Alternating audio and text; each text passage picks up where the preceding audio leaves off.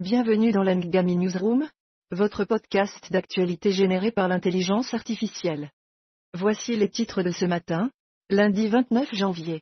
Au Brésil, des chercheurs d'or illégaux sont retournés sur le territoire indigène des Yanomami, mettant en danger cette communauté autochtone.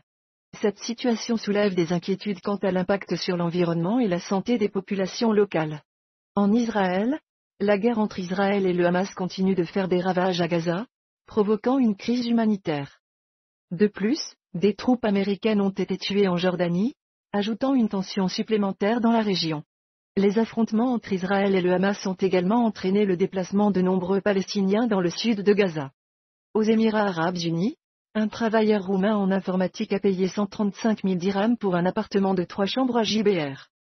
Cette nouvelle met en lumière les prix immobiliers élevés dans certaines zones de Dubaï. Dans le secteur des affaires, United Airlines a repris les vols du Boeing 737 MAX 9 après des inspections effectuées par les régulateurs.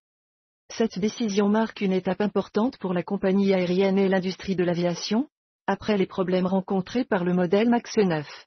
Dans le domaine de la technologie, le prix du pétrole a augmenté de 1% après une attaque des Ouïs sur un pétrolier dans la mer Rouge. Cette attaque soulève des inquiétudes quant à la stabilité de la région et à l'approvisionnement en énergie.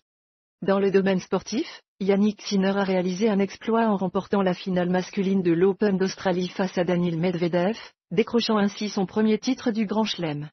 Une victoire remarquable pour ce jeune joueur. Enfin, dans le domaine du divertissement, Taylor Swift a célébré avec Travis Kelsey alors que les Chiefs se qualifiaient pour le Super Bowl.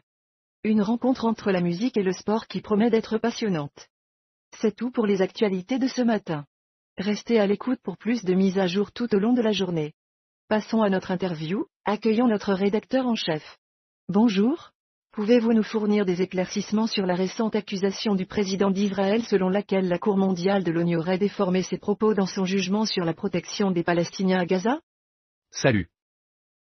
La Cour mondiale des Nations Unies a rendu un jugement ordonnant à Israël de prendre des mesures pour protéger les Palestiniens et prévenir un génocide dans la bande de Gaza. Cependant, le président israélien Isaac Herzog affirme que la Cour a déformé ses propos dans le jugement. La Cour a cité plusieurs déclarations de dirigeants israéliens, dont Herzog, pour étayer son jugement.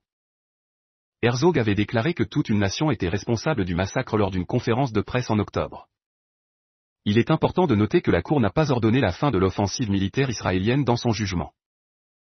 Cette controverse soulève des questions sur la manière dont les déclarations des dirigeants sont utilisées dans les décisions juridiques internationales.